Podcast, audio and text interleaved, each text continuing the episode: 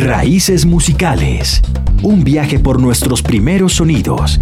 Historias que recordamos con música.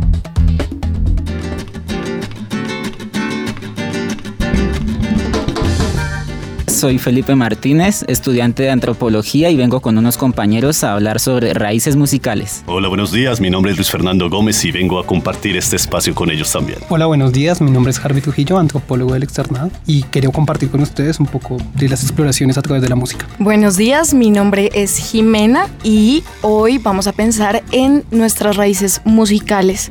La mía particularmente es como ese rockcito ochentero eh, que nace así, como que, llevan al concierto de conciertos. Yo creo que esa es como mi, mi, médula musical acá. Yo estoy por esa misma tona, digamos que mi, mis raíces musicales surgen de la música protesta que llamaban en los años 80 y precisamente por ser estudiante de universidad pública, el estigma y demás, pero pues es muy importante aún en estos días.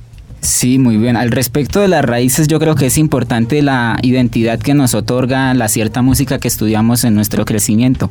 Por ejemplo, yo al escuchar alguna música que en, en, la capital, yo vengo de un pueblo pues periférico, en la capital suele escucharse a veces muy raras ocasiones alguna ranchera o un vallenato, que al yo escucharla me lleva directamente a mi pueblo y es algo que en verdad me hace viajar en un solo momento a pesar de, eso, pues digamos que nuestras raíces musicales como tal, como colombianos, eh, ah, para mí especialmente la carranga es un orgullo nacional y algo que debemos seguir exaltando. Y las raíces finalmente musicales que tenemos nos obligan a pensar en que compartimos un montón de cosas.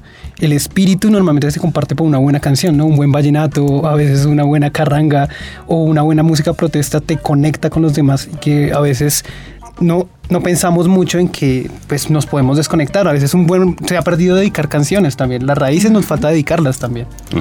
Pero no han pensado en que a diario hay semillitas de música que luego uno va sembrando en su vida.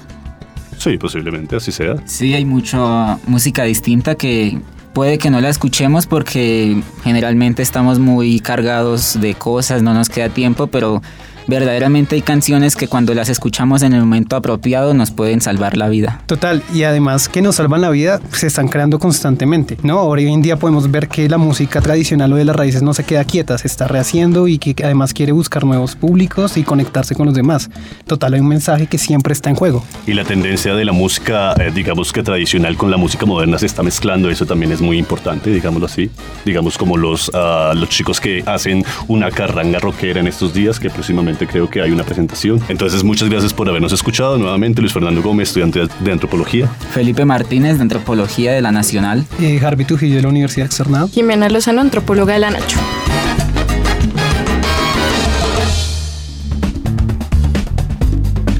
Acabas de escuchar Raíces Musicales, un podcast de Radio Nacional de Colombia.